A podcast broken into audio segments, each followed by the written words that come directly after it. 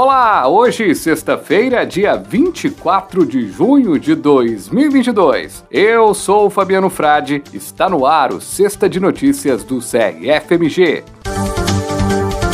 Conselho Regional de Farmácia de Minas Gerais promove ação de combate à automedicação em Alfenas. Prazo para a submissão dos trabalhos no 5 Congresso Mineiro de Farmácia termina na próxima quinta-feira, dia 30 de junho. A Anvisa determina recolhimento de lotes de antihipertensivo. Farmacêutico, participe da mobilização pelo piso da categoria.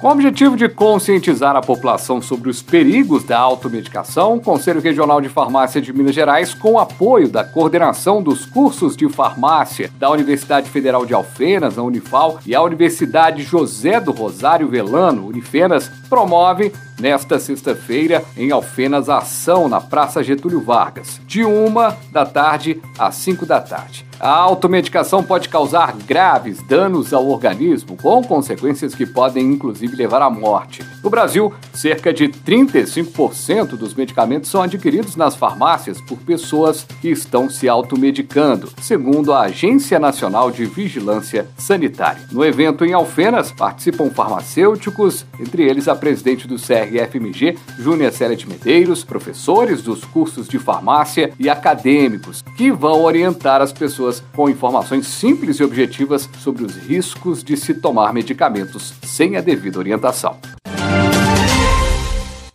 Prazo para submissão de trabalhos no 5 Congresso Mineiro de Farmácia termina na próxima quinta-feira, dia 30 de junho. Cada inscrição e quitação da taxa de inscrição no Congresso dará direito à submissão de no máximo dois resumos, devendo estar o inscrito na condição de autor. Os trabalhos deverão ser submetidos exclusivamente por meio da área do congressista, disponível no site do evento even3.com.br barra Congresso Mineiro de Farmácia. O evento será realizado nos dias 22, 23 e 24 de setembro em Diamantina. Repetindo, even3.com.br barra Congresso Mineiro de Farmácia.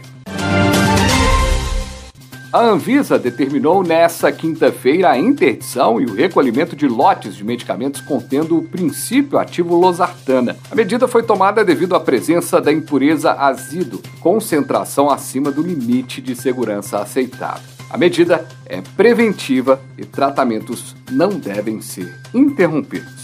Se a losartana estiver entre os lotes afetados, a Anvisa orienta que o paciente continue o tratamento e converse com o médico se precisar de orientações. É importante não parar o tratamento. Caso seja necessário trocar a losartana, é preciso falar com o médico e deve entrar em contato com o serviço de atendimento ao consumidor do laboratório que fabrica a losartana para se informar sobre a troca. O contato das empresas aparece na embalagem e na bula do remédio. Inclusive, é um dever da empresa fazer a substituição ou a troca do remédio. Os lotes que foram mantidos no mercado serão considerados seguros e podem ser consumidos.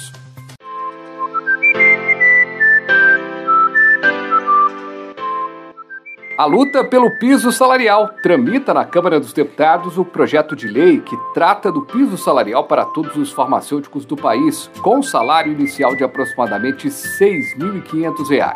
Mas para que esse projeto transforme-se em uma lei, é preciso que todos façam uma intensa mobilização. Todos podem votar na enquete do piso salarial. Basta acessar câmara.leg.br barra propostas legislativas. A meta é atingir um milhão de votos nas enquetes dos projetos do piso.